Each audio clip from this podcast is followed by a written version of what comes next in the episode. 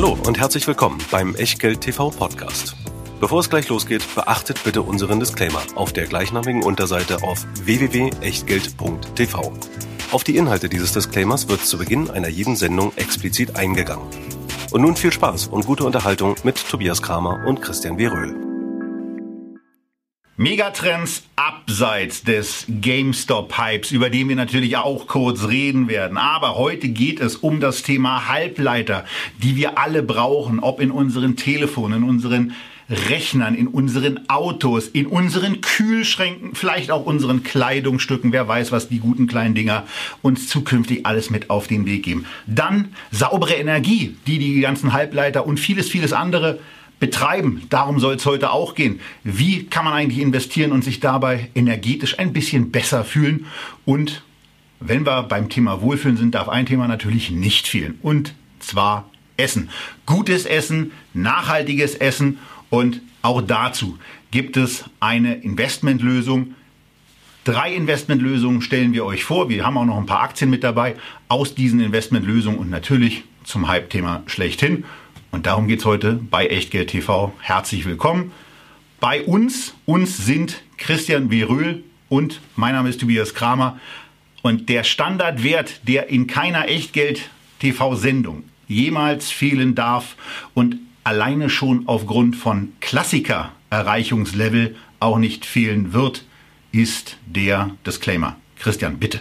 Tja, hallo zusammen. Manchmal überlege ich, ob unser Disclaimer nicht einen eigenen Instagram-Account verdient hat oder vielleicht auch sogar einen Reddit-Account. Auf jeden Fall auch heute gilt wieder, alles das, was wir hier machen, ist keine Aufforderung zum Kauf oder Verkauf von Wertpapieren, keine Anlageberatung, keine Rechtsberatung, keine Steuerberatung. Wir tun hier Meinungen kund. Heute zu drei ETFs und ein paar Aktien und was ihr aus diesen Meinungen macht oder eben nicht. Das ist euer Ding und dementsprechend natürlich auch euer Risiko. Wir können dafür keine Haftung übernehmen und natürlich auch keine Gewähr für Richtigkeit, Vollständigkeit und Aktualität der Unterlagen, die ihr natürlich auch zur heutigen Sendung wieder wo findet. Jawohl, in der Echtgeld TV Lounge und wer es immer noch nicht kennt, www.echtgeld.tv kostenlos registrieren und dort sich auch gleich in den Verteiler automatisch eintragen. Dann wisst ihr nämlich, wann wir live gehen und wann wir zum Beispiel eine QA-Session im Anschluss an die Live-Sendung machen. Heute ausnahmsweise mal nicht.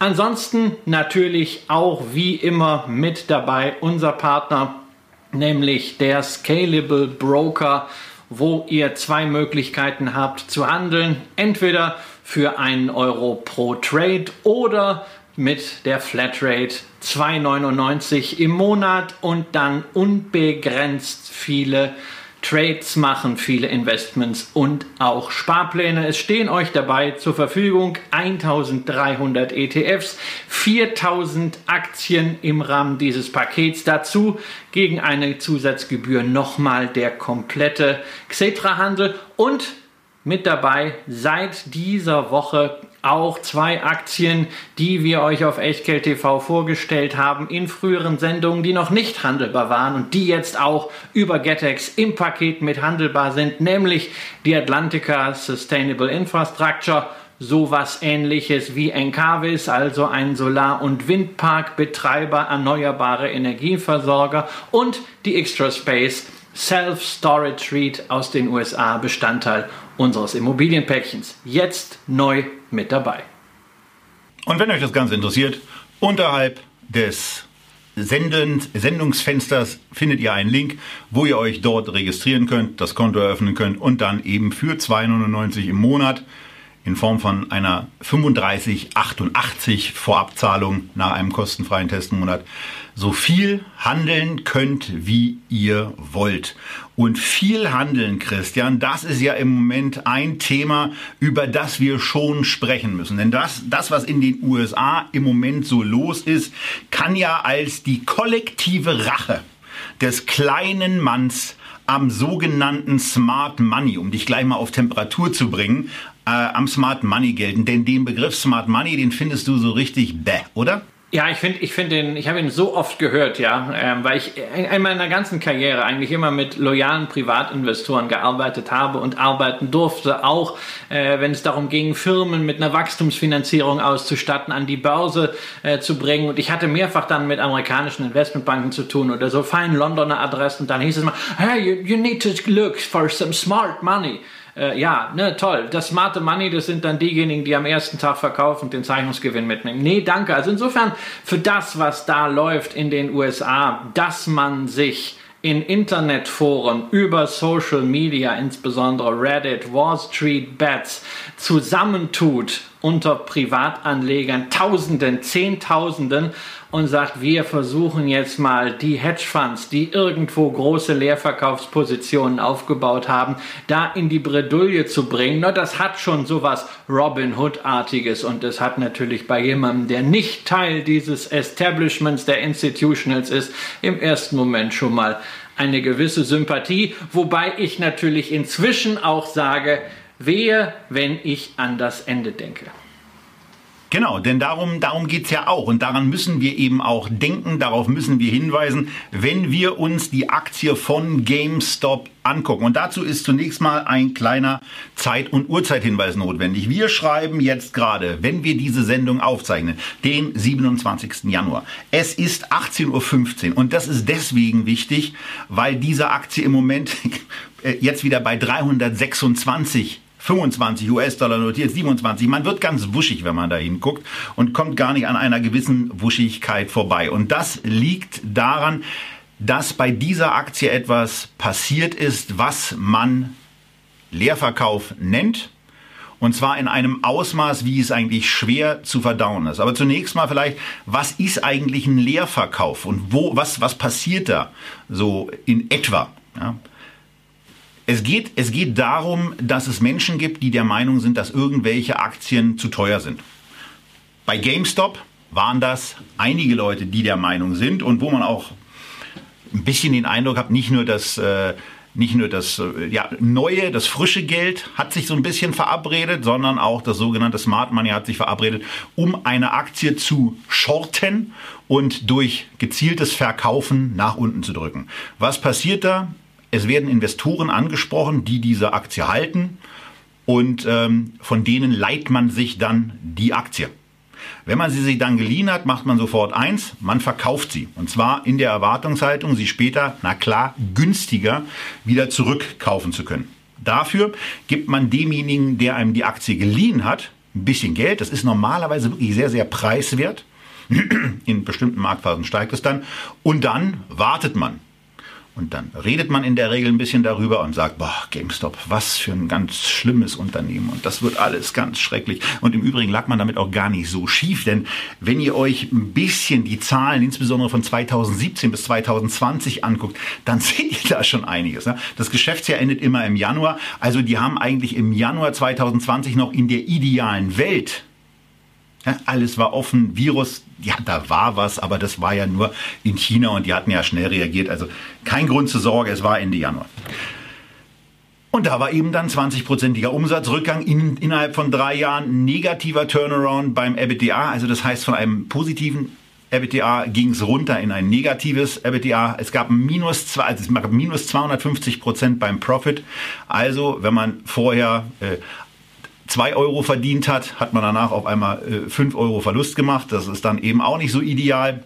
Und der Aktienkurs war insgesamt um 84 Prozent schon gefallen. Das war der Januar 2020. Dann stabilisierte sich der Kurs eigentlich relativ gut. Ähm, die, das Unternehmen kam jetzt auch gar nicht so schlecht durch die Krise, aber die Leerverkäufer hatten sich darauf gestürzt und eine sehr, sehr interessante Zahl leer verkauft, nämlich 138 Prozent war eine, die wir jetzt in den letzten Tagen gesehen haben. Und bei 138 Prozent leer verkauften Aktien, Christian, da fragt man sich ja sofort, also 100 Prozent kann ich mir ja vorstellen. Also ich habe einen, hab einen Kasten, wo Bionade ist. Diesen Kasten kann ich nehmen und da kann ich jetzt also eine Bionade rausnehmen und kann diese zwölf Flaschen einzelnen Leuten geben.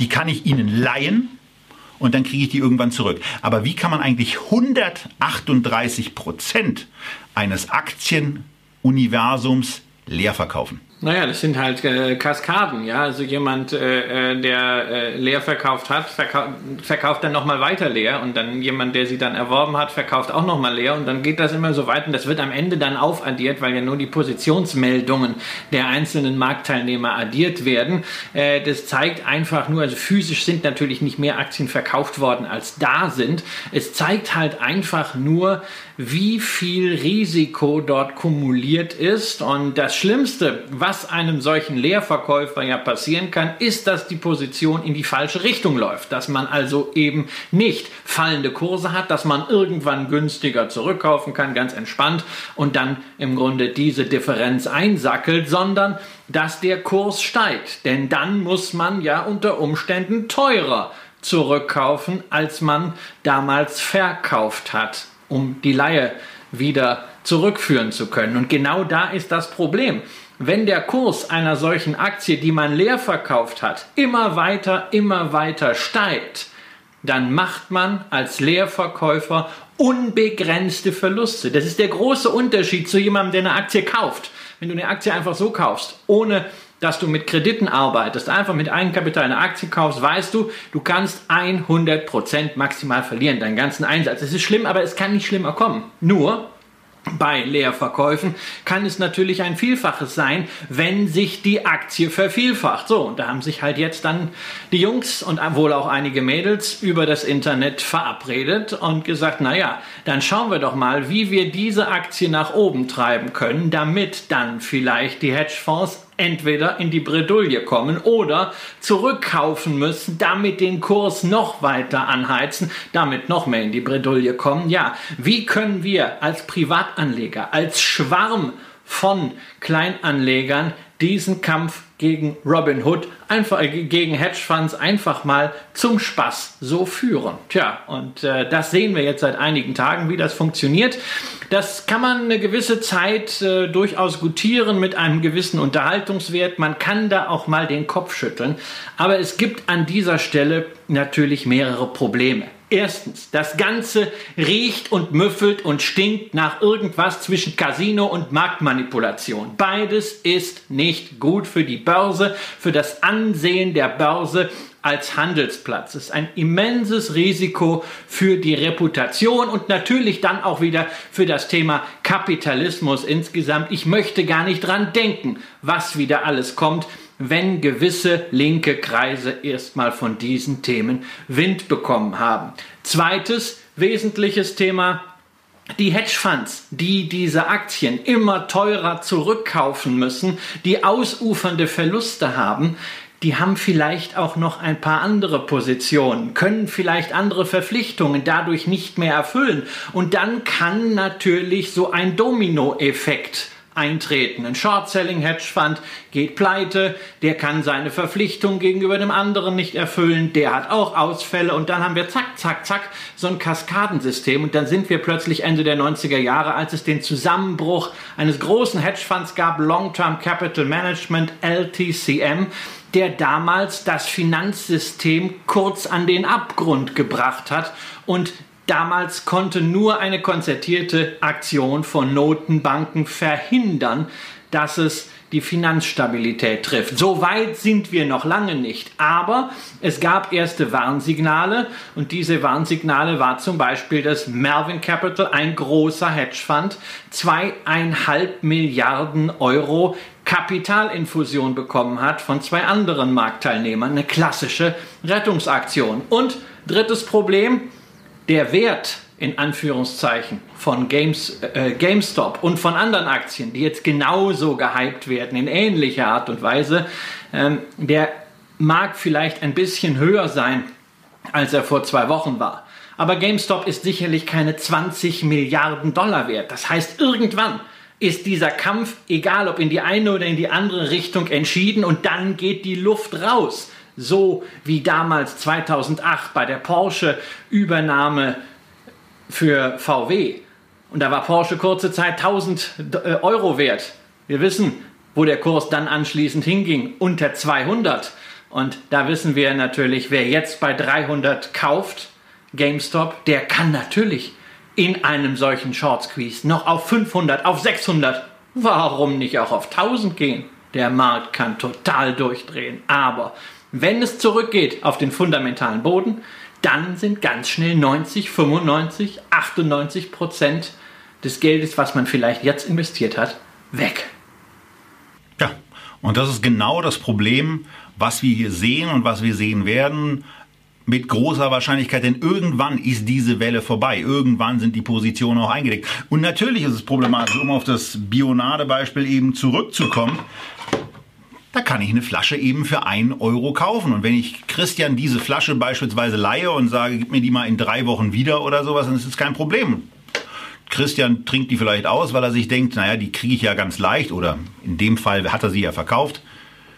Und in der Problematik, in der man hier wäre, wäre das bei einer Flasche eine Aktie, die man eben für 1 Euro vielleicht verkauft hat, in der Hoffnung, sie für 80 Cent zurückkaufen zu können. Die kauft man nicht für 80 Cent zurück.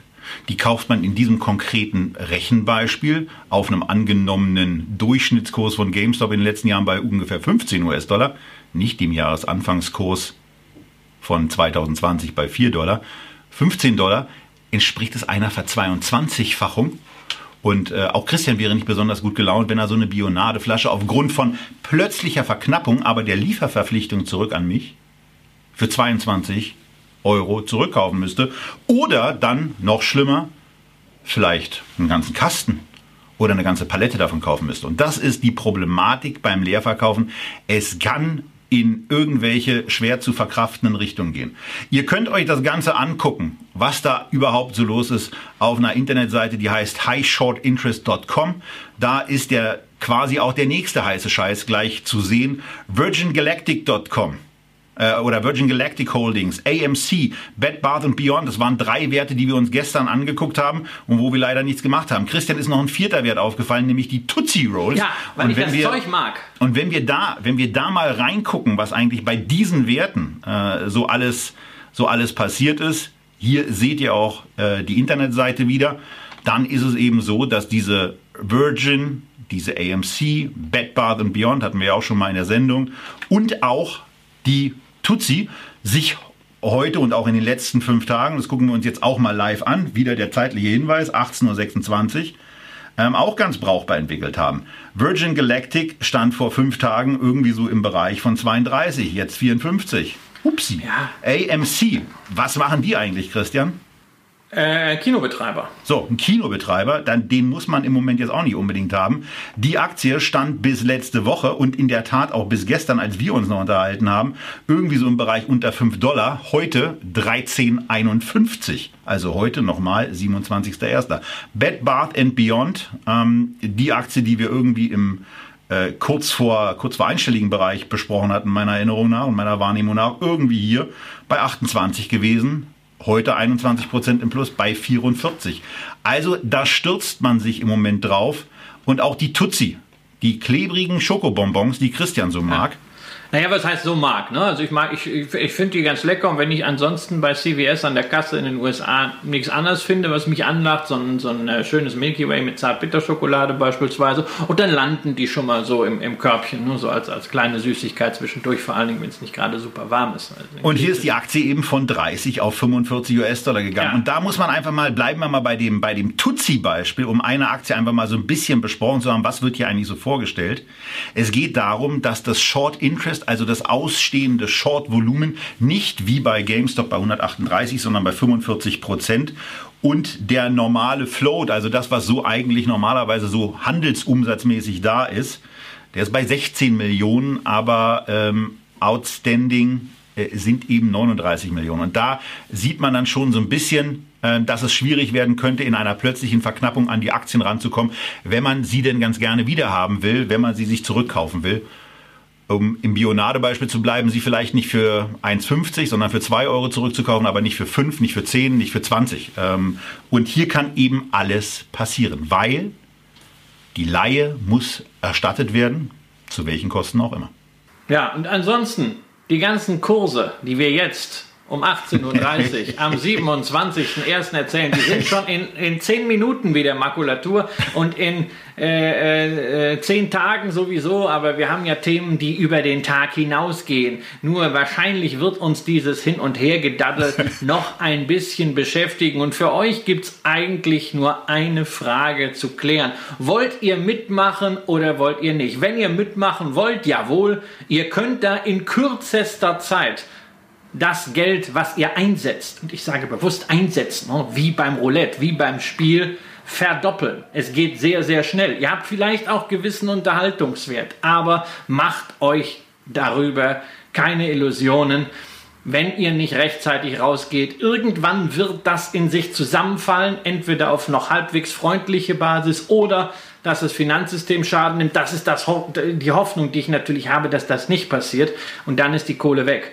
Oder ihr sagt euch, mein Gott, ja, ich kann da vielleicht mit 3% meines Vermögens rumzocken, kann also vielleicht das verdoppeln, das ist dann ganz nett. Geht es mir am nächsten Tag besser? Ja oder nein? Vermutlich nicht. Aber einfach mal so 3% verjücken, verzocken, da geht es euch richtig schlecht. Also bleibt doch einfach, wenn ihr Lust habt, beim ganz normalen Investieren. Setzt euch die Langfristbrille auf, Sucht euch gute Trends, sucht euch effiziente Produkte und daddelt nicht allzu viel an der Börse rum, auch wenn einem im Lockdown natürlich schon mal langweilig werden kann. Ja, und wenn man sich alte, alte Multiplikatoren dieser Aktie anguckt und nur mal auf den Umsatz, der ja im Moment erkennbar zurückgeht bei GameStop schaut, dann muss man einfach sagen, äh, die Aktie ist irgendwie so vielleicht im Bereich von 20 ähm, in irgendeiner Form auf einem Bewertungsniveau und von mir aus ist es 10, von mir aus ist es auch 40, aber irgendwo zwischen 10 und 40 sollte sie liegen und ganz sicher nicht bei 3. Aber wen interessiert das? Wen interessiert ja. hier Bewertung? Ja, darum geht es nicht. Es ist irgendetwas, was sich bewegt und das wird hin und her gezockt. Es war halt äh, Bitcoin, jetzt sind es halt Aktien. Das hat nichts mit Bewertung, nichts mit Fundamentals zu tun. Es ist ein Spiel von Psychologie und es ist natürlich wirklich ein Spiel, weil sich natürlich auch noch jetzt irgendwo Hedgefund-Manager auf die Seite äh, der Leute in den Boards schlagen. Da zockt man gegeneinander. Das sind dann eben solche Sachen, wo irgendwann auch die großen Jungs mit drauf spielen, so wie 1992 es äh, Soros gelungen ist, gegen die Bank von England zu spekulieren äh, das britische Pfund aus dem europäischen Währungsmechanismus zu drängen oder wie 2008, wo ganz, ganz viele mitgemacht haben, gegen Porsche und für VW zu spekulieren. Die werden niemals übernommen. Die Preise sind völliger Wahnsinn, nehmen die Aktien geschortet und am Ende Haus und Hof verloren, in manchen Fällen sogar das Leben. Also, vorsichtig sein an dieser Stelle. Und jetzt kommen wir wieder zu dem, was denn Realwirtschaft ausmacht. Jetzt kommen wir wieder zum richtigen Investieren nach dem Kommentar zu den Exzessen. Und zwar zu einem Thema, ja, ohne das dieses Jahrzehnt gar nicht denkbar ist. Denn es gilt als das Jahrzehnt der Digitalisierung und für Digitalisierung braucht man Halbleiter. Dazu haben wir eine ganze Sendung schon gemacht. Wir haben euch unter anderem vorgestellt Taiwan Semiconductor, mein Favorit. Wir haben Intel vorgestellt, die Tobias damals ins Echtgeld TV Depot gekauft hat. Wir haben AMD vorgestellt, wir haben Nvidia vorgestellt. Und dann ging es natürlich darum, tja, wenn man sich gar nicht entscheiden möchte, gibt es da nicht einen ETF? Gab es damals nicht, aber jetzt endlich gibt es eine Paketlösung für Halbleiter-Investoren. Tobias, FunEgg Vectors Semiconductor ETF. Genau, und äh, wie üblich bei so einer Geschichte äh, gucken wir uns zunächst mal an, was, was enthält dieser Fonds eigentlich und er hält zu 51 Prozent, vor allen Dingen mal amerikanische, äh, zu 75 Prozent, jetzt war ich gerade im falschen Fonds, äh, zu 75,9 Prozent amerikanische Aktien. Gut, da kommt ja der ganze Kram im Wesentlichen her, wenn man Taiwan mal außen vor lässt. Wir haben ja immerhin ähm, ja, ein, ein relativ äh, schlankes Volumen noch von 34 Millionen. Da bringen dann die 0,35 Prozent Gesamtkosten nicht besonders viel, sind aber eigentlich für das, was man da hat, ein relativ preiswertes Angebot. Geldbriefspanne, ja, okay, ist ein bisschen, aber ihr kommt eben mit einem einzelnen Investment in diesen ganzen Sektor rein, der unser Leben an irgendwelchen Stellen bestimmt. Und wenn ihr euch einfach sagt, ich will da dabei sein und äh, ich will von diesem Trend profitieren, dann ist das schön. Was die Chancen dabei sein können, das können die Live-Zuschauer besonders gut sehen oder die Autofahrer und Podcast-Zuhörer, die jetzt wieder rechts ranfahren und sich die Unterlagen aus der Echtgeld TV Lounge runterladen. Denn die sehen vor allen Dingen, dass ab 2016 die Chartentwicklung vom Semiconductor ETF gegenüber einem MSCI World latent auseinandergegangen ist. Die sind eigentlich so relativ schön von 2012 bis 2016 im Gleichschritt von, von etwa 100 auf einen Indexwert von 175 Euro gelaufen. Danach ging es dann ein bisschen zur Sache und äh, der Van, Weg, äh, Van Eck äh, Vector Semiconductor hat sich von da aus nochmal mehr als verfünffacht, ist auf einen Indexwert von über 925 angestiegen, während der MSCI World auch eine schöne Entwicklung genommen hat, aber diese eben bei 380 und damit gegenüber 2016 nur in Anführungsstrichen natürlich mit einer mehr als Verdopplung beendet hat. Ja, das, das vielleicht mal so zu dem Fonds als solches. Ansonsten ist es schon ein sehr konzentriertes Investment. Denn erstens, wir haben in diesem ETF gerade mal 27 Werte drin und zweitens die Top 10 Position nehmen sehr, sehr beeindruckende 78 Prozent des Fondsvermögens ein. Das ist ein sehr, sehr kräftiger Schluck. Bewertungstechnik, da sind Christian ja und ich immer so ein bisschen ähm, auf, auf anderen Sichtweisen unterwegs. Ich finde es immer eine ganz interessante Zahl, dass dieser Bewertungs äh, diese Bewertungseinheit beim Korb bei 22,6 liegt. Christian weist zu Recht ja auch auf die Risiken hin und äh, sollte dazu an der Stelle dann genau auch was sagen. Naja, ich weiß halt nie, wie dieses KGV dann am Ende zustande kommt. Ne? Also man kriegt immer ausgewiesen ein Index KGV in den Systemen, dann steht manchmal noch drin, auf welchen Zeitraum es sich bezieht. Also ist es äh, die letzten vier Quartale oder sind es die letzten Geschäftsjahre oder ist es Forward, das heißt gerechnet auf Basis der Gewinnschätzungen. Allein da kann schon eine immense Spannweite drin sein. Dann weißt du nie, mit welchen Gewinnen wird das KGV eigentlich gerechnet rechnet man da mit den US Gap Gewinnen, also letztendlich dem nackten Net Income oder ist das irgendwie bereinigt um nicht wiederkehrende Effekte? Sind es die bereinigten Gewinne der Unternehmen? Auch das ist ein Fragezeichen. Ja, und zum Schluss ist die Frage, wie wird denn eigentlich das KGV berechnet? Äh, wird da einfach ein, ein Durchschnitt gemacht? Ist es ein gewichteter Durchschnitt? Was passiert mit Werten, die zum Beispiel kein KGV haben, wo es negativ ist? Äh, macht man das nach Gewinnbeiträgen? Man rechnet also die absoluten Zahlen. Also das deswegen bin ich immer sehr, sehr vorsichtig mit dem KGV. Aber eins kann man mit Sicherheit sagen, Halbleiterwerte sind nicht so bewertet wie beispielsweise Softwareunternehmen, die ja KGVs haben, selbst wenn sie halbwegs etabliert schon sind, im Bereich 30, 35, 40, 50, 60 teilweise, ähm, jetzt mal gerechnet auf die aktuellen vier Quartale. Halbleiteraktien sind deutlich günstiger. Hier die Angabe 22. Naja gut, wir haben ja auch gesehen, wenn man auf die Einzelaktien geht, eine Intel, eine Texas Instruments, die sind vergleichsweise günstig, aber auch Werte, die gut gelaufen sind, sind nicht so weit gehypt, insbesondere eine Taiwan Semiconductor, wie jetzt viele Software- und Cloud-Firmen. Ganz einfach, weil das Halbleitergeschäft in der Vergangenheit extrem zyklisch war und dieses Risiko preist man dort natürlich immer ein.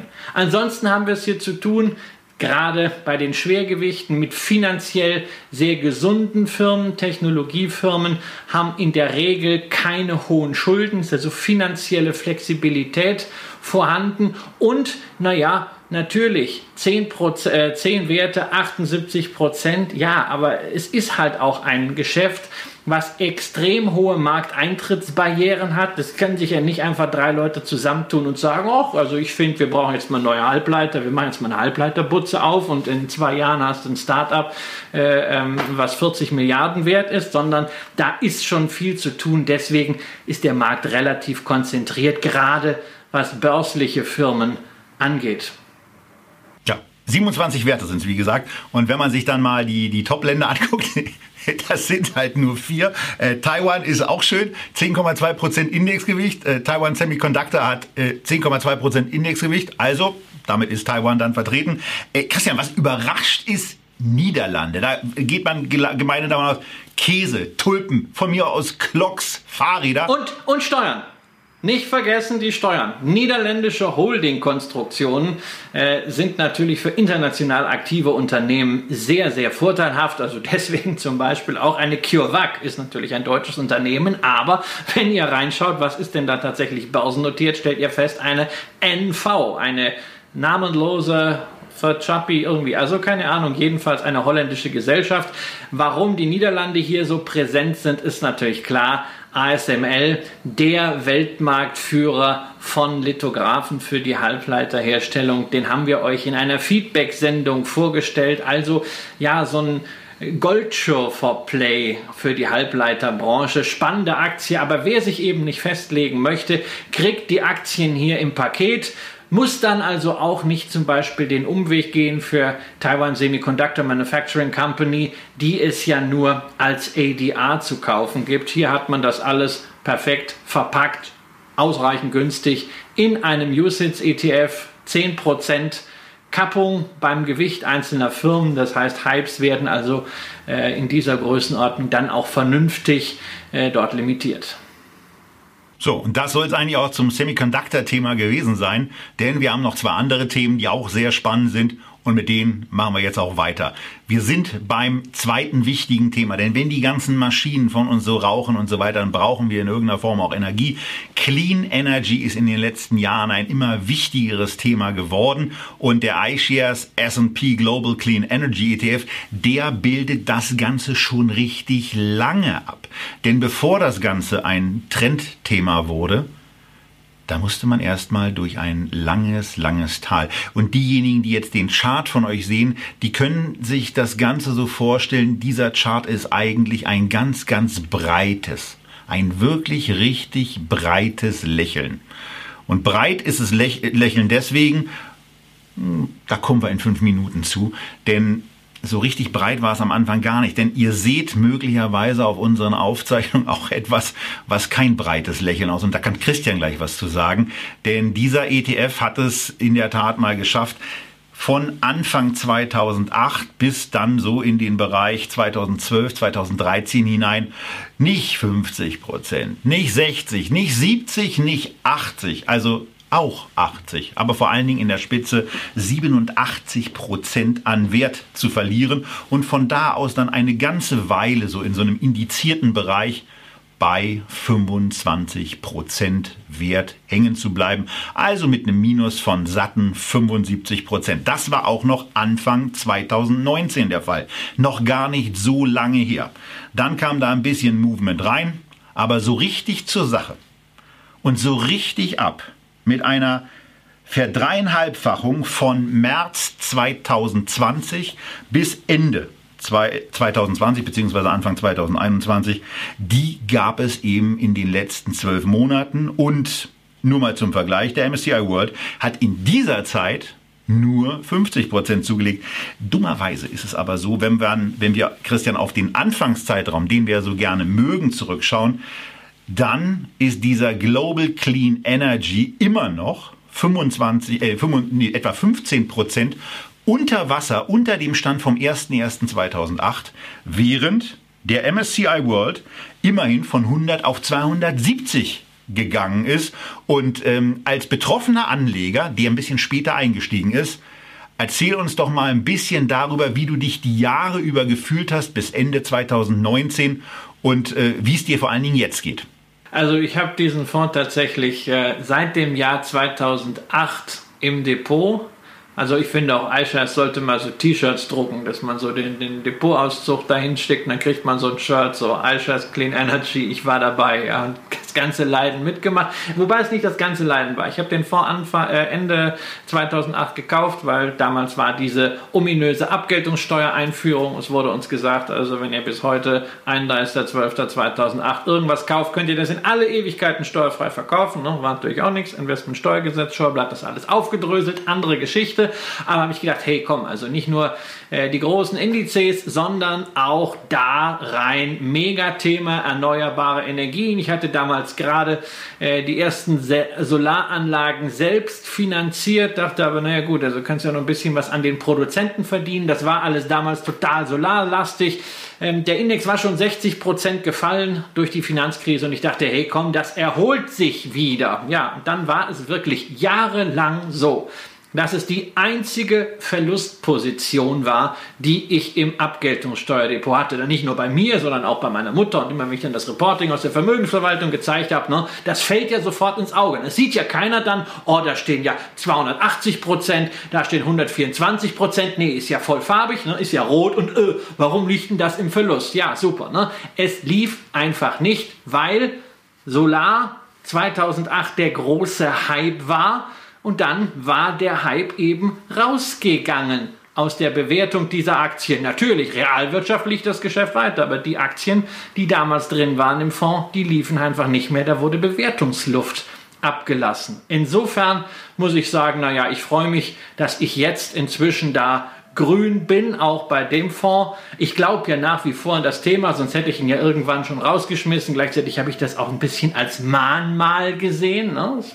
kann immer sein, dass man auch mit Supertrendentscheidungen falsch liegt. Und das ist natürlich auch hier die allererste ganz wichtige Erkenntnis, gerade wenn wir die Entwicklung des Fonds innerhalb der letzten zwölf Monate, seit der Corona-Krise, zehn Monate uns anschauen.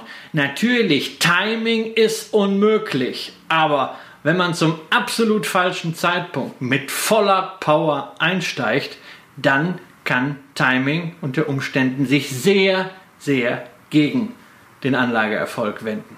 Genau, aber hier hat das beispielsweise auch mal positiv getan. Bei einer etwas kurzfristigeren Darstellung sieht man eben vor allen Dingen dieses Galoppieren des Fondspreises und natürlich ausgelöst durch das Galoppieren der darin enthaltenen Aktien äh, was da passiert ist. Und das ist auch der Grund, warum wir jetzt mal ein bisschen noch mal in das, in das Fondsvermögen reingucken und uns äh, noch nicht so sehr mit den, mit den 30 nur enthaltenen Aktien beschäftigen, sondern vor allen Dingen mal die regionale Allokation besprechen.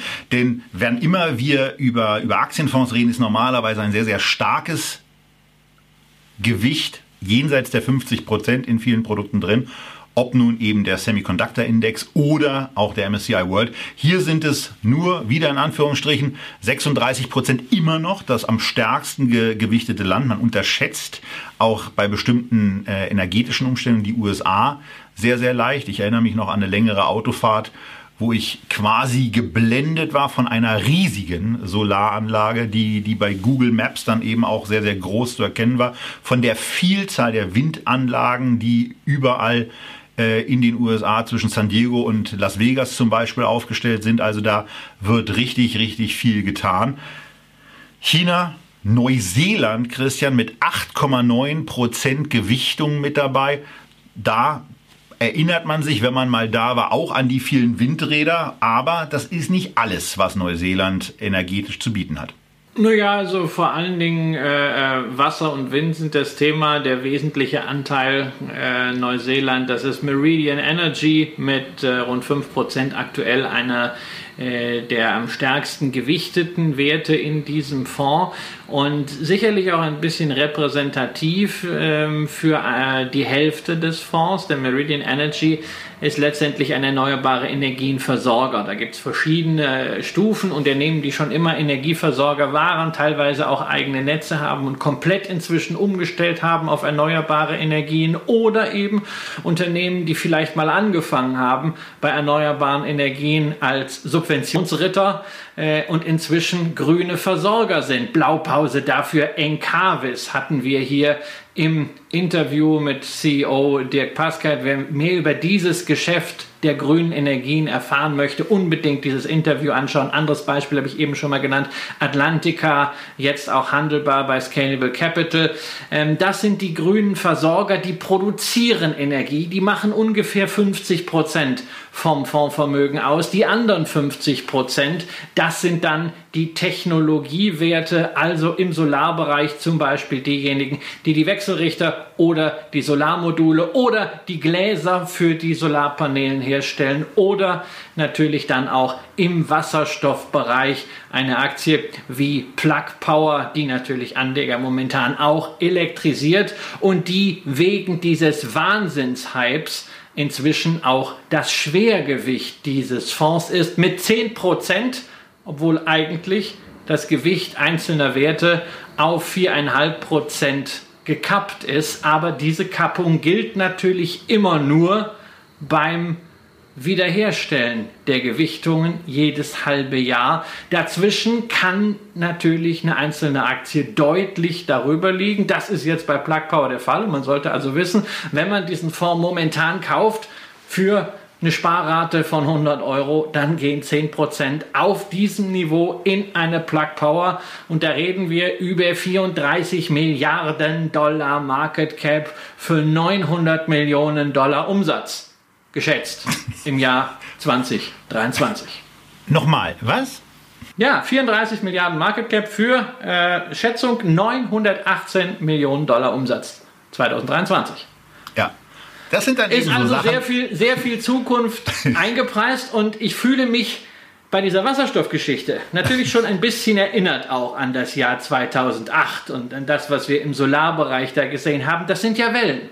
Ja? Also, so, so ein bisschen gehe ich mal von aus. Also nicht nur Aber so es muss sondern- nicht so kommen. Es muss ja nicht so kommen. Es kann auch sein, dass der Hype jetzt einfach noch mal weiterläuft, weil sehr, sehr viel Geld da ist, weil natürlich auch realwirtschaftlich immer mehr dort passieren wird, gerade jetzt unter beiden. Es kann auch sein, dass der Hype rausgeht, indem man einfach sagt, okay, der Index hält sich da irgendwo, die Aktienkurse halten sich und wachsen dann langsam die Geschäfte hinterher. Man weiß es nicht, aber Timing bei diesem an sich sehr gut gemachten Fonds ist momentan noch schwieriger, als es ohnehin schon ist. Ja, also, aber es zeigt halt sehr, sehr schön diese Stilblüten, die dann der Markt mitunter auch veranstaltet und wo Sachen äh, in, in Niveaus auch rein explodieren, wo sie eigentlich nicht hingehören. Denn wenn man sich gerade mal einen Sektor wie die Versorger, die, die ja eigentlich für sehr, sehr stabile Cashflows und auch für Dividenden sorgen, anschaut, die hier immer 50 Prozent ausmachen und sich dann äh, wiederum auf der, auf der Bewertungsseite äh, mal anschaut, dass dieser ETF, ähm, nachdem wir gerade bei den Semiconductors ein KGV von 22 gesehen haben, hier mit einem 41er KGV notiert, da muss man schon mal die Frage stellen, liegt das jetzt an der anderen Berechnungsmethodik von iShares? Äh, oder, oder, also um, um die Sachen von Christian aufzugreifen, oder ist es eben einfach im Moment auch dieses, dieses Hype-getriebene und deswegen sehr hoch bewertete Niveau von einzelnen Werten, die dafür sorgen, dass die Gesamtbewertung eben sehr hoch erscheint. Und bei den Versorgern bitte auch dran denken, also die grünen Versorger sind gemessen am KGV jetzt auch nicht super billig. Äh, man guckt da vielleicht eher mal auf Bewertungsrelationen äh, wie äh, ähm, Enterprise Value, äh, also Unternehmenswert zu EBITDA. Die Diskussion hatten wir, glaube ich, auch bei Encarvis, die hatten wir schon mal bei Atlantica. Die Bewertung dieser erneuerbare Energienversorger, auch zum Beispiel eine Orsted in äh, Dänemark, äh, ist ein Thema für sich und natürlich drängt in diesen Bereich sehr, sehr viel Geld rein. Deswegen sind auch diese Versorger ziemlich aufgeblasen, in Anführungszeichen, was die Marktwerte angeht, ohne dass ich sagen will, dass die in der Bubble sind. Ähm, denn eins ist bei diesem Index ganz wichtig. Dieser Index hat Pure Plays. Ja, es gibt ja eine ganze Reihe Unternehmen, die haben auch so ein bisschen Clean Energy Geschäft oder die sind noch Braunkohle oder Atomenergielieferant, bauen aber brutal was auf im Bereich erneuerbare Energien. Nur bis sie so weit sind, dauert es zehn Jahre. Oder vielleicht wollen sie Atomstrom auch dauerhaft dabei halten, gerade um mal Spitzenlast, Grundlast entsprechend auszugleichen. Beispiel dafür wäre der weltgrößte Versorger Next Era Energy. Ganz viel Wind, Solar ein bisschen, aber auch Atom, die sind hier nicht dabei. Und diese Pure Plays, die sind natürlich noch etwas höher bewertet, sind aber natürlich auch sozusagen die erste Liga, wenn es um Nachhaltigkeit geht. So, und jetzt kommen wir zurück zu dem Thema, was ich eben schon hatte, dem breiten, breiten Lächeln. Denn dieses breite Lächeln kann sich für jemanden einstellen, der an dieses Thema in 2008 schon geglaubt hat. Denn der hat möglicherweise einen Sparauftrag für diesen ETF eingerichtet Und äh, das ist ja vielleicht auch mal ganz interessant, wie sich sowas eigentlich entwickelt hat. Und deswegen fangen wir natürlich damit an, dass wir uns zunächst mal den Sparauftrag oder den Sparvertrag für einen MSCI World ETF anschauen. Hier einer von den X-Trackers, der war damals schon da. Das war vorhin eigenartigerweise gar nicht so einfach, äh, das hinzubekommen.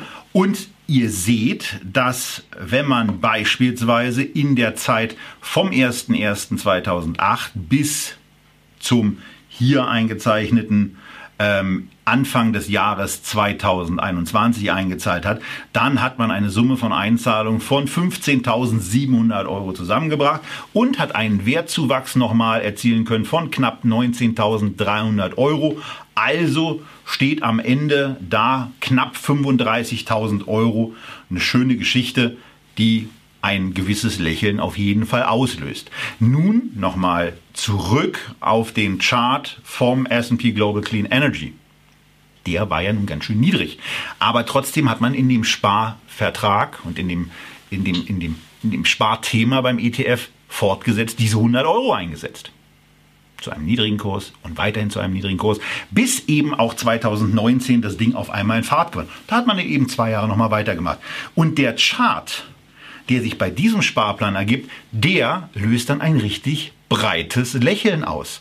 Denn hier betrug die Höhe der Einzahlung eben auch 15.700 Euro, aber der Wertzuwachs dieser aufgebauten Position, gerade bis 2019, der ist da natürlich richtig abgegangen, sodass der Wertzuwachs hier das gesamte Spar- und Wertzuwachsaufkommen beim MSCI World komplett übertroffen hätte, liegt hier nämlich bei 36.000 Euro, sodass hier 52.000 Euro rausgekommen wären. Wir hatten ein solches Thema, wie schön das sein kann, an einer Idee festzuhalten und Recht zu haben, schon mal, als wir über die Microsoft kürzlich erst gesprochen haben, dass man, wenn man da diese Durstphase durchgestanden hat, irgendwann sehr, sehr reich belohnt wurde. Man wurde bei diesem Thema belohnt und vielleicht habt ihr ja auch ein Thema, an das ihr glaubt und wo ihr sagt, das wird sich irgendwann durchsetzen.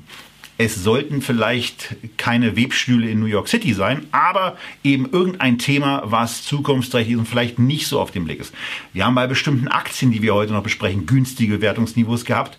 Und auch Warren Buffett hat schon mal bei der Durchschnittskostenbildung darüber geschrieben, dass er überhaupt kein Problem damit hat, dass wenn er von einem Thema überzeugt ist, dass der Kurs sich nicht bewegt. Im Gegenteil, da freut er sich, weil er dann für das gleiche Geld mehr Aktien kaufen kann.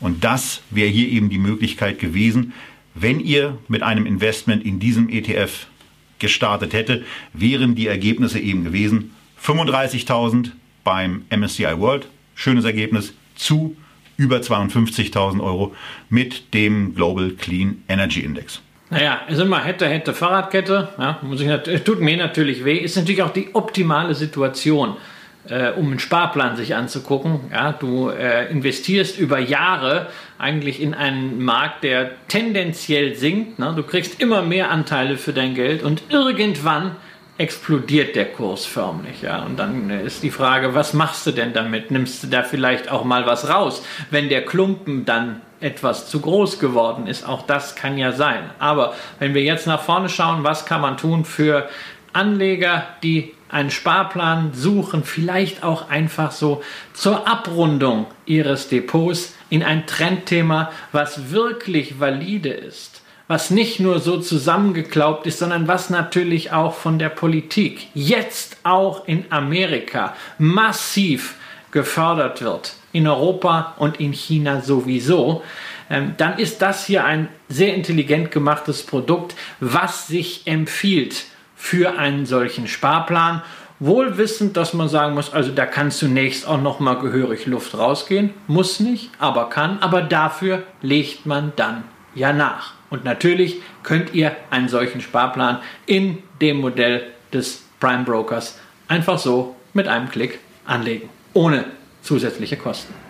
Genau. Und jetzt muss man noch dazu sagen, also gerade bei dem, bei dem iShares ETF muss man noch dazu sagen, der ist sowieso für alle kostenfrei. Also auch solange ihr in einen der drei Premium-Partner ETFs investiert, also in einen der äh, oder in bis zu 600 Premium-Partnerfonds ist das Sparen eben kostenfrei.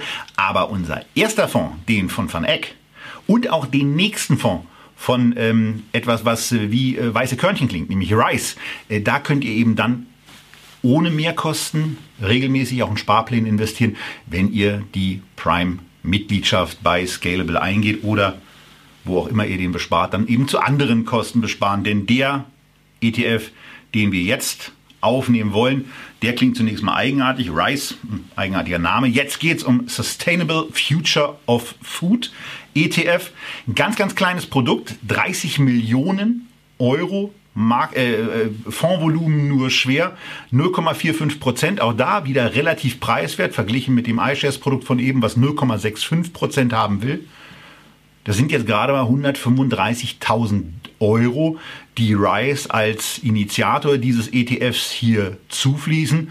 Also von daher eine relativ preiswerte Lösung. Wir haben hier 44 enthaltene Aktien. Äh, da äh, können wir die Bewertung kurz machen. Die ist verhältnismäßig günstig wirkend. Und wir haben neben einer starken Gewichtung in den USA vor allen Dingen hier eben das Thema Ernährung an verschiedenen Stellen mit drin, wie man auch an den enthaltenen Einzelwerten sieht, wo beispielsweise auf Platz 2 eine Beyond Meat auftaucht, also Fleischersatzprodukte quasi. Beyond Meat hat es ja geschafft, sogar in die Fleischtheke zu kommen mit ihren Plant-Based Burgern. Und ähm, ja, darum geht es hier unter anderem. Aber das Konzept von diesem Sustainable Future, äh, Future of Food ETF ist viel, viel breiter. Neun Sektoren, neuen Subthemen und auch ein paar Regeln, die ein bisschen, ein bisschen an Echtgeld TV erinnern. Zum Beispiel, wenn wir an die Mindestmarktkapitalisierung für Unternehmen denken, Christian, von 75 Millionen US-Dollar. Ja, wobei das ist jetzt in meiner Ansicht nach nicht so wahnsinnig spektakulär. Das heißt einfach nur, es können auch kleinere Werte reinkommen, müssen auch reinkommen, ähm, weil das natürlich ein Thema ist, was ziemlich zugespitzt ist. Sustainable Food, ja, das ist zunächst mal nichts, was du einfach so mit dem Aktienscreener machen kannst. Ne? Also Halbleiterwerte rausfinden. Ne? Das kannst du ja mit dem kostenlosen Aktienscreener. Dann äh, die Werte im Bereich Clean Energy, ja, da definierst du halt, ne? also Solar, Wind, Wasser, Biofuel, Fuels äh, und, und Hydrogen, Fine Fuel Cells, dann hast du das auch. Aber hier, wenn es um Nachhaltigkeit der, bei der Ernährung geht, da musst du wirklich ein sehr, sehr intensives, auch qualitatives Screening machen, was Unternehmen eigentlich wirklich tun. Das heißt, da steckt also richtig Brain dahinter, auch sehr, sehr viel Datenarbeit aus ungefähr 27.000 Aktien weltweit, ein Universum zu finden, was dafür passt. Und dieses Universum ist nur 160 Werte groß, laut dem Researcher Thematic, die das Ganze für Rise ETF machen. Und davon sind dann die größten und die mit Blick auf dieses Thema am stärksten engagierten Unternehmen mit hier dabei. Und insgesamt, ja, du hast es gesagt, neun verschiedene Subthemen hat man gebildet. Und da ist eben nicht nur nachhaltige Lebensmittel, wie zum Beispiel Plant-Based Burger von Beyond Meat, sondern da geht es auch um nachhaltige Verpackungen, da geht es um Aromen und Duftstoffe, um Aquakultur, natürlich auch um Farming, es geht um Wassertechnologie und natürlich auch um solche Themen wie Agrochemie und Dünger. Das Ganze dann nochmal kombiniert mit Nachhaltigkeitsfiltern, weshalb man gewisse Unternehmen dort natürlich vergeblich sucht, beispielsweise eine Bayer.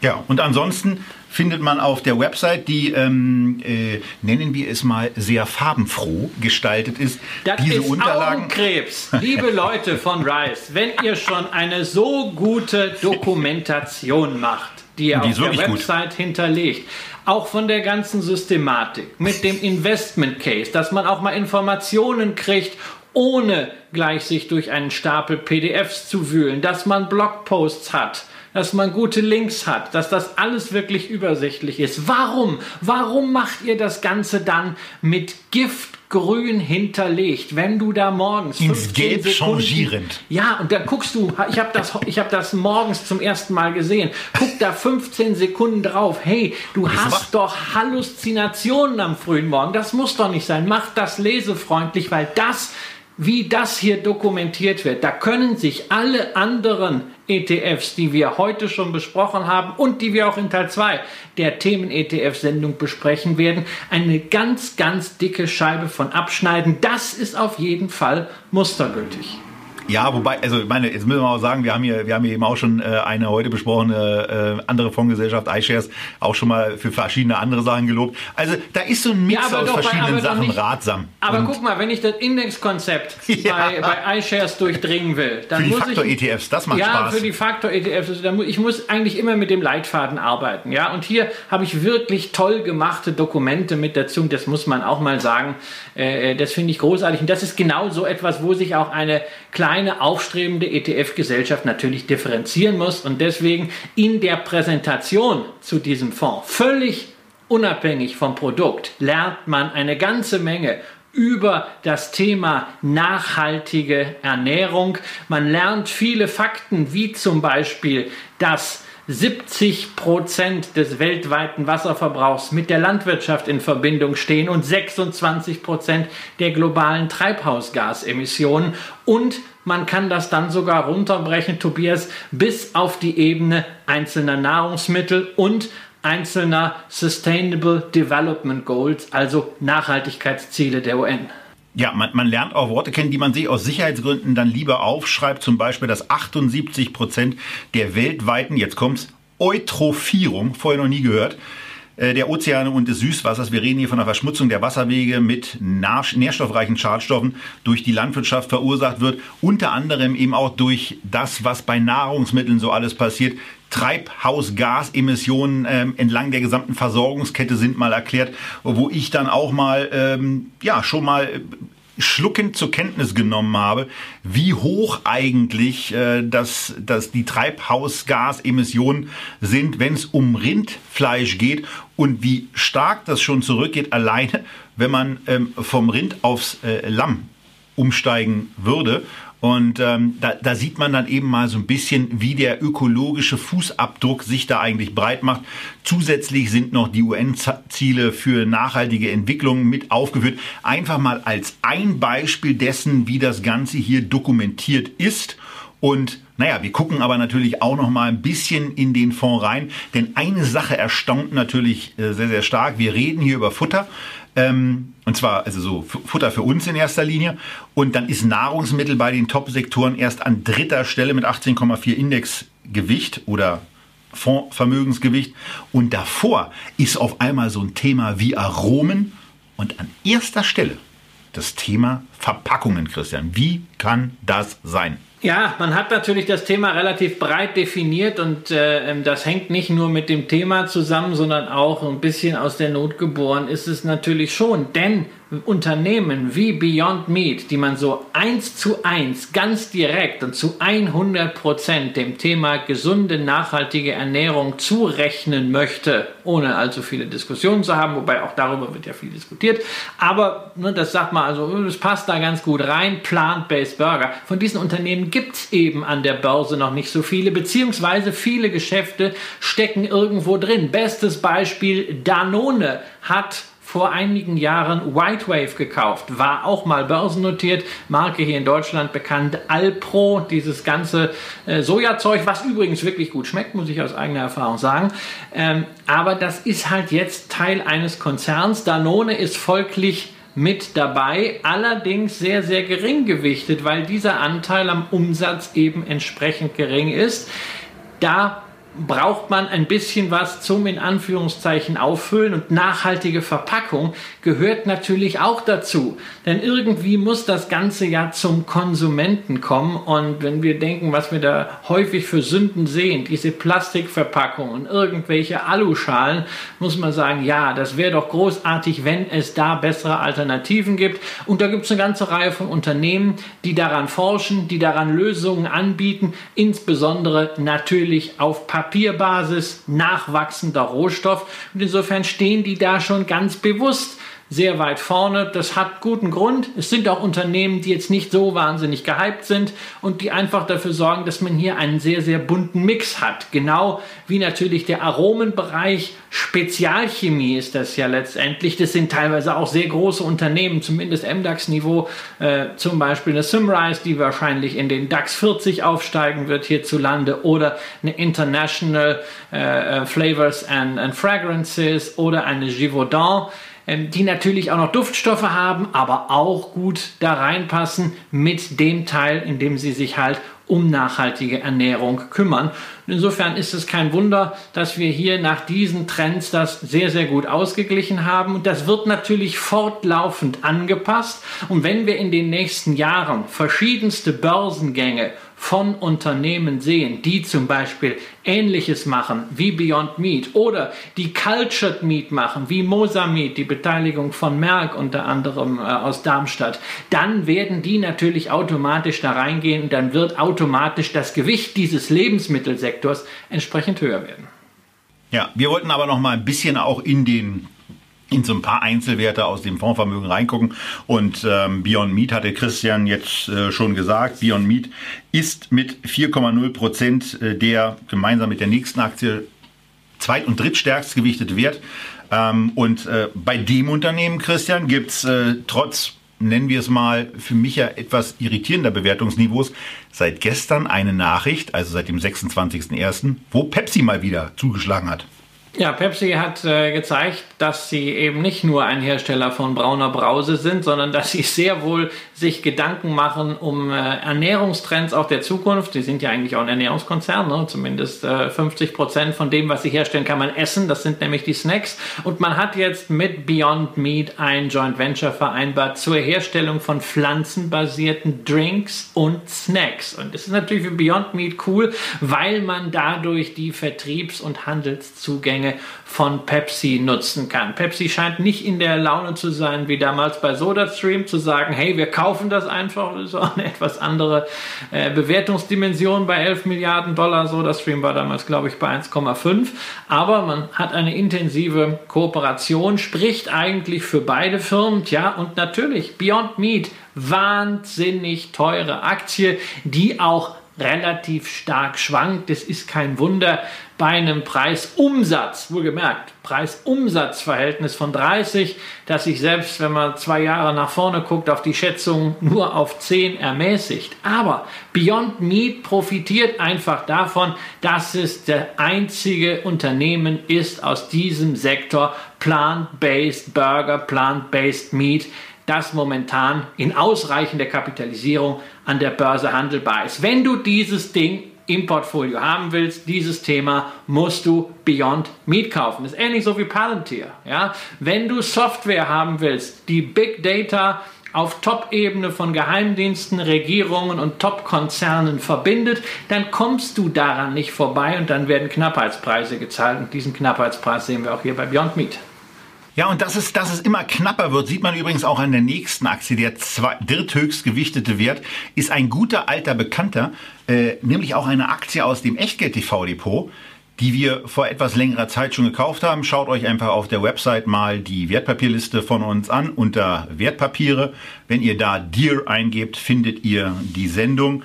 Und ähm, naja, wenn man sich dann mal ein bisschen mit einer längeren Datenhistorie bei Deer beschäftigt und sich die Sachen anguckt, dann sieht man, Peak-Umsatz, nee, nee, nicht in den letzten Jahren, 2013. Ist also schon eine Weile her. 37 Milliarden hat man damals Umsatz gemacht und die hat man seitdem nicht wieder erreicht. Nicht einmal, Aber die Aktie ist ähm, ja, von Oktober 2013 bis Oktober 2020 von 81 auf 225 gegangen und steht jetzt bei etwa 300. Und es liegt auch nicht daran, dass der Aktiengewinn und die Profitabilität so besonders stark gestiegen ist, denn äh, das Unternehmen hat seine Nettomarge sogar von 9,4 Prozent wieder in 2013 auf unter 8 Prozent gebracht. Also der Gewinn im Unternehmen von 3,6 auf 2,7 Milliarden gefallen. Beim Aktien, äh, beim, bei den Aktienzahlen sieht es ein bisschen besser aus, denn man hat Aktien zurückgekauft.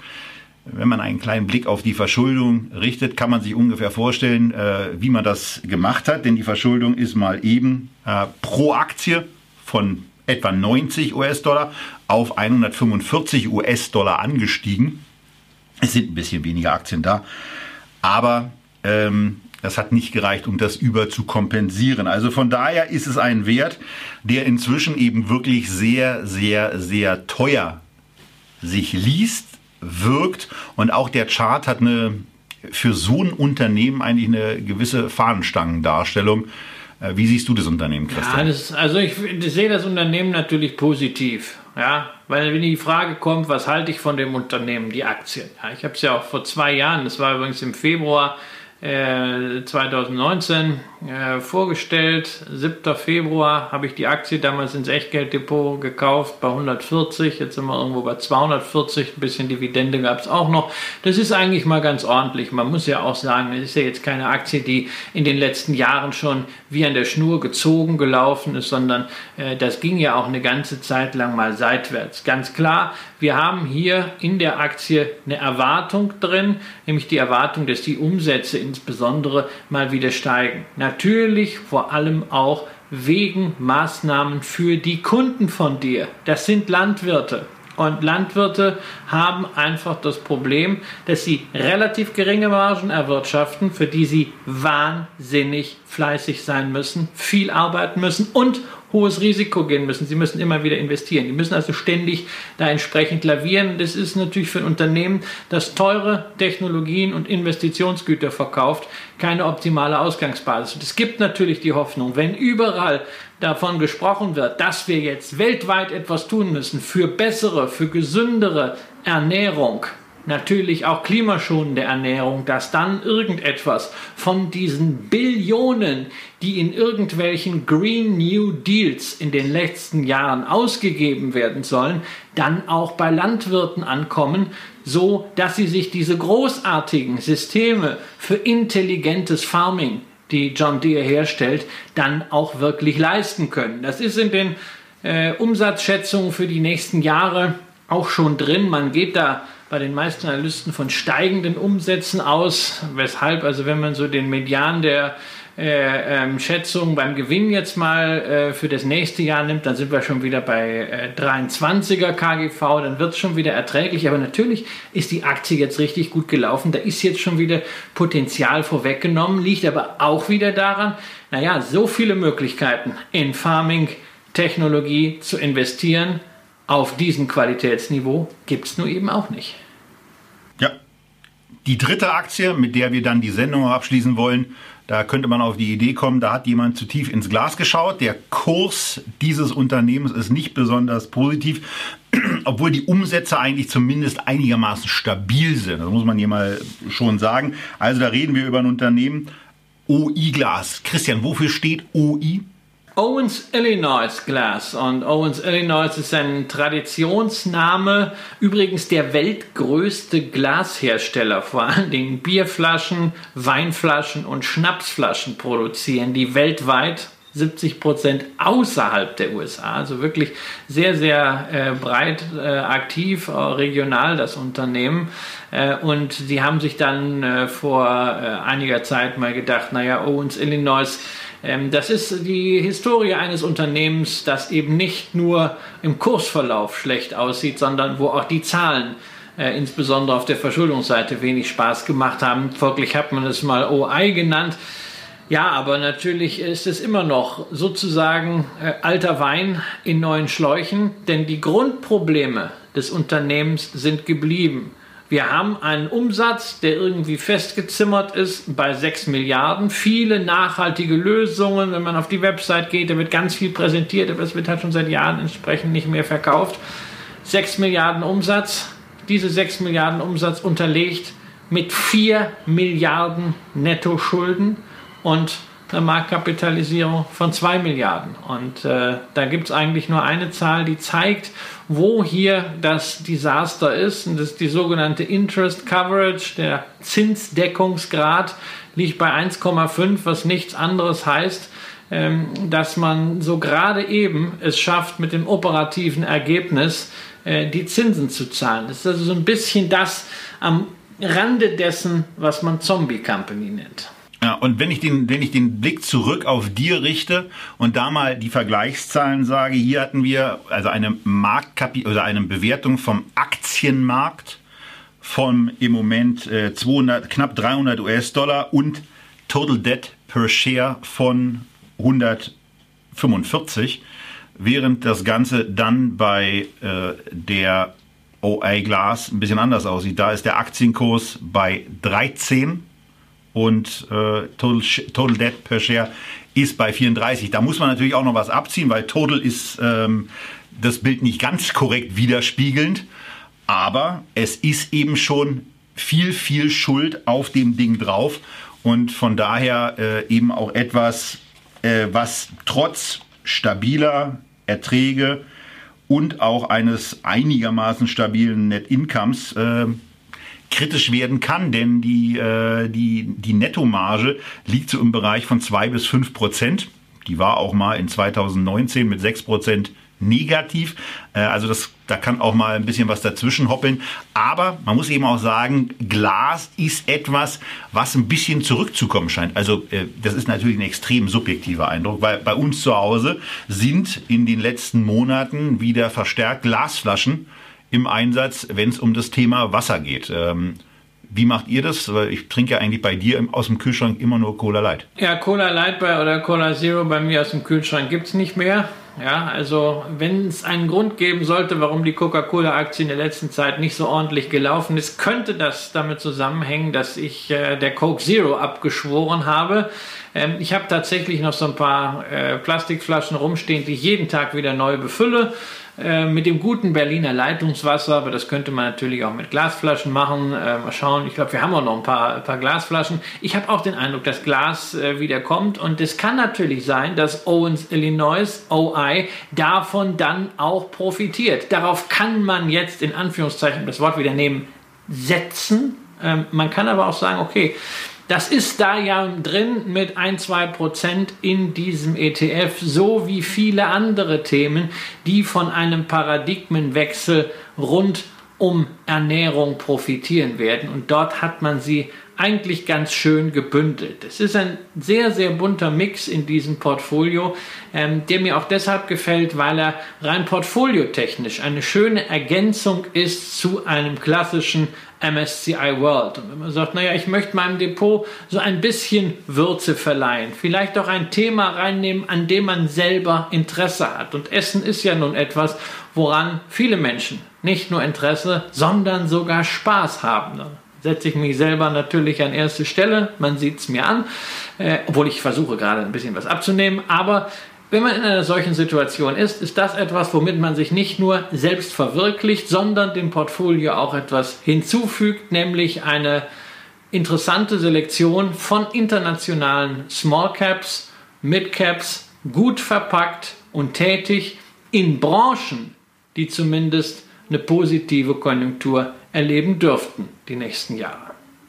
So, das waren drei absolute Trendthemen, Halbleiter, Ernährung und dann noch in der Mitte drin Energie. Wir haben die Sendung mit dem absoluten Hype-Thema dieser Tage mit GameStop begonnen und wir beenden sie auch damit. Während dieser Sendung hat sich die Aktie, nachdem sie kurzzeitig äh, hier in dem Bereich, glaube ich, knapp unter 300 auch mal notiert hat, wieder gefangen und steht jetzt bei unglaublichen 330 US-Dollar. Nochmal, es ist der 27. Januar, es ist jetzt 19.21 Uhr wo wir diese Aufzeichnung beenden. Denn das war die heutige Echtgeld-TV-Sendung, die wie immer am Freitag dann auch bei YouTube in der geschnittenen Fassung online sein wird.